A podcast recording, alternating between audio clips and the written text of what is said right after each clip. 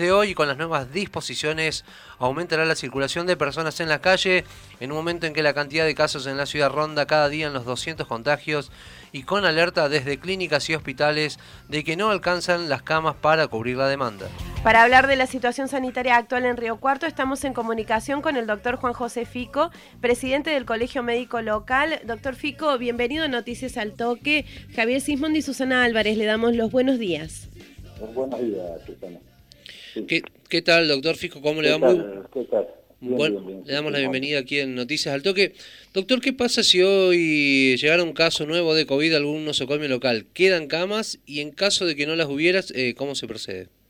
Bueno, yo no tengo la, no tengo la, la estadística de las camas que hay hoy, ¿no es cierto? anoche.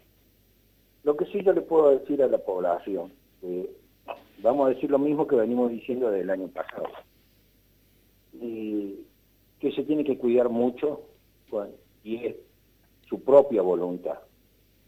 Eh, estamos en una situación crítica, casi yo diría extrema, eh, la población se tiene que cuidar, no lo vamos a poder cuidar los demás a ciertas cosas que hace la población.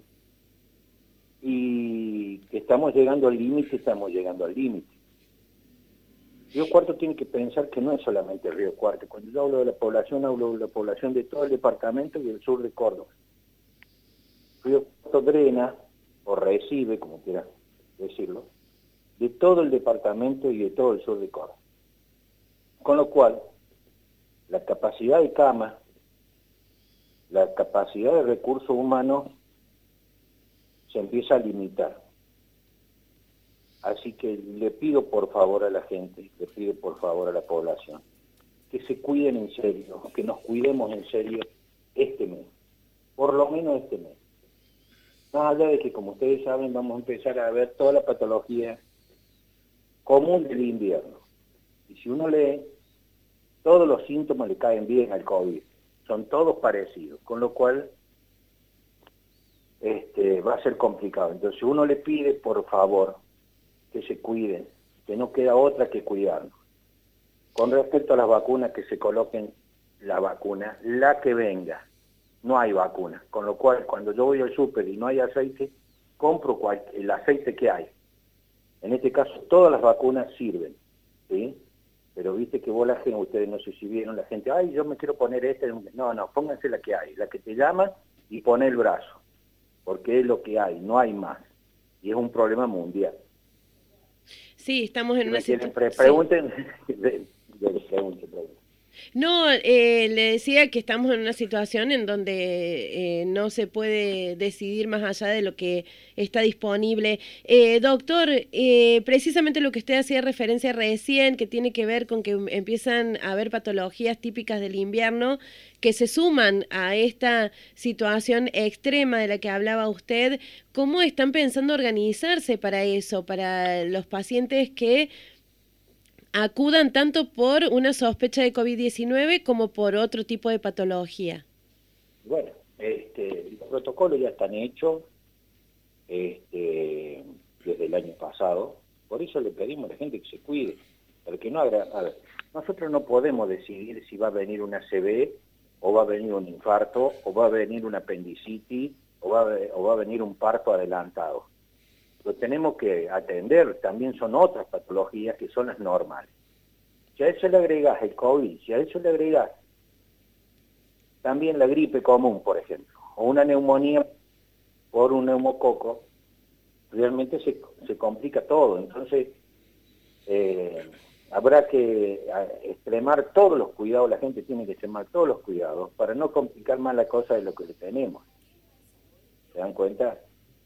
Desde los cuidados estoy hablando no solamente por el COVID, que se controle la presión, que tomen los medicamentos, que trate de hacer todo lo otro que normalmente tiene que hacer todos los años, porque eso también sirve. Este año estamos viendo mucha patología de, de, los pacientes que no se cuidaron el año pasado, que no se controlaron. Entonces, por favor, contrólense todo, cuídense, eso es, cuídense, porque no es solamente cuidarse del COVID, es cuidarse de todo lo otro. ¿Entiende? Doctor Fico, los 1.500 test eh, que se hacen por día, que se vienen haciendo aquí en la ciudad de Río Cuarto, ¿son suficientes para mantener un control epidemiológico? Eh, yo no soy epidemiólogo, lo que yo te estoy diciendo, yo, yo lo que he visto acá en mi consultorio, que la gente ya va por sí, lo bueno que la gente ya va por sí sola a hacerse muchas veces los test. O sea, ya vienen con el test hecho. Puedo decir, bueno, eso, es una forma de que la gente ha entendido y ha ido este, aceptando lo que hay que hacer. E, eso me parece muy bien. Mientras más test, yo no sé si 1.500 alcanzan, ¿sí? Lo que sí yo te diría que alcanzarían 200.000, o sea, para que todo el mundo se haga un test. Pero este, mientras más test se hagan, mejor, porque vamos a encontrar, vamos a poder encontrar al enfermo. Es más, los test habría que hacerlo, sirven más sobre los asintomáticos, que son las personas que no tienen síntomas y, bueno, este, y están enfermas. Pero me parece bárbaro, los test me parece bárbaro, y mientras más lo hagamos, mejor. Si pueden hacer 3.000, 3.000, si pueden hacer 5.000, 5.000, bueno, se pueden hacer 1.500, se pueden hacer 1.500. Pero ya la gente ha hecho este, un caminito, ya acepta ir a hacerse el test, no hace falta que el médico lo mande.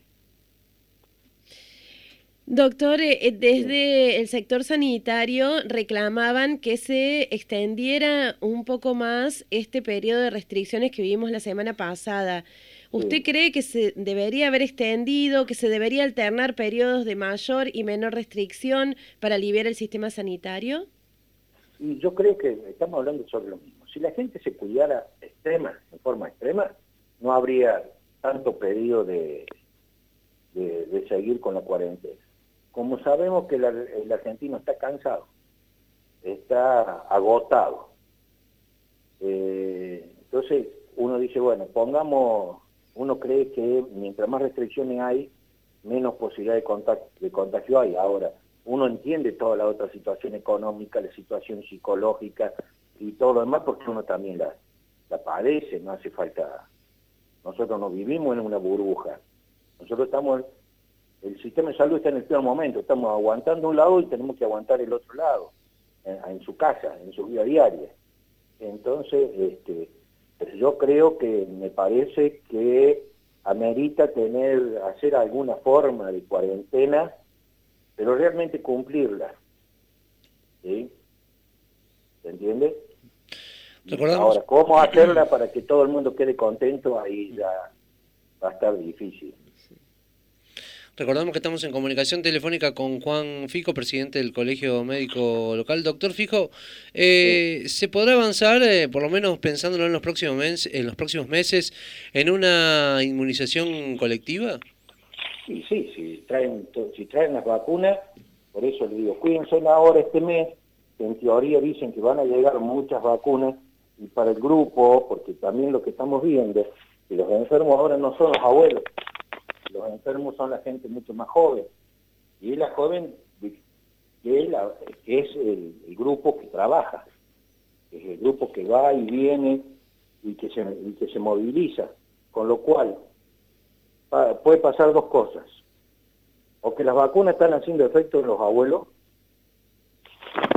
o que los abuelos que son los que se han cuidado más están, están mejor, en mejor situación pero yo creo que, ojalá traigan más vacunas todavía de las que han dicho y que se puedan lograr inmunizar a más personas lo antes posible, porque es la única manera. Es la única manera que tenemos, por eso yo le digo a la gente, que llaman por teléfono, doctor, me vacuno no me vacuno. Digo, sí es lo único que hay, no hay otra cosa, así que vacunaste. No hay otra idea, no hay otra terapéutica que hay que... vacunarse y con la que con la, la, que te digan, con la que hay. No, no, no empecemos que si me gusta la china, la rusa, la norteamericana, la inglesa, la que se fabrica acá a la vuelta en Chucul, no, vos con el brazo, porque es lo que hay, es lo que se consigue.